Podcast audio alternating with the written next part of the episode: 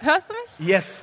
Ähm, ich wollte fragen, was denkst du, wie wichtig sind gute Noten in der Schule? Nochmal bitte. Gute Noten in der Schule.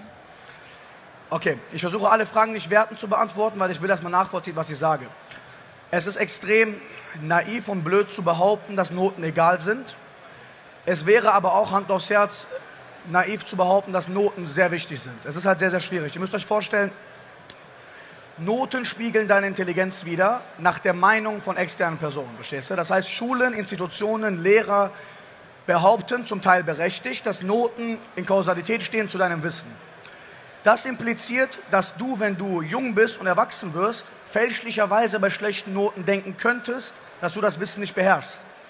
Demnach ist es für die eigene Motivation der eigenen Person im jungen Alter wichtig, Noten irgendwo als Messzahl zu sehen. Was auf gar keinen Fall gemacht werden darf, ist, schlechte Noten als garantierte Variable zu sehen, um zu sagen, dass du eine Kompetenz nicht hast. Und da ist das Kernproblem. Ich persönlich zum Beispiel bin extrem gut in Mathe und das wusste ich erst mit 24. Ich bin zum Beispiel sehr gut im Sprechen und Reden, das wusste ich erst mit 18. In Deutsch und Kommunikation hatte ich eine 5, in Mathe hatte ich eine 6. Ich wusste das nicht. Der Grund war unter anderem auch, ich selber habe mich aufgegeben, weil ich mir gedacht habe, hey, wenn die Leute sagen, ich kann es nicht, dann kann ich es nicht.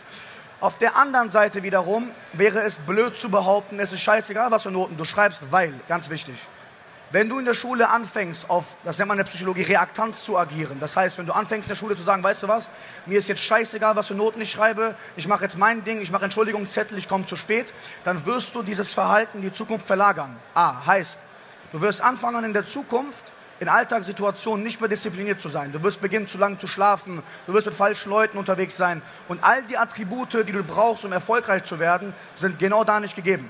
Das heißt, wenn du erfolgreich werden willst, bringt es gar nichts, gegen die Schule zu sein oder gegen die, das Lernverhalten zu sein. A. Noch schlimmer ist B. Sobald du anfängst, in der Schule reaktant zu sein, dein Verhalten nicht mehr gemäß der Sachen zu ordnen, wird die Schule sich gegen dich organisch wehren. Es ist logisch. Man wird dich nicht mehr stark unterstützen, weil du gibst eigentlich das Gefühl, dass du mit denen arbeiten möchtest. Das heißt, die Lehrer, die eigentlich dich hochziehen könnten, motivieren könnten, supporten könnten, ein Auge zudrücken könnten, werden gar keine Augen zudrücken und die im Weg stehen.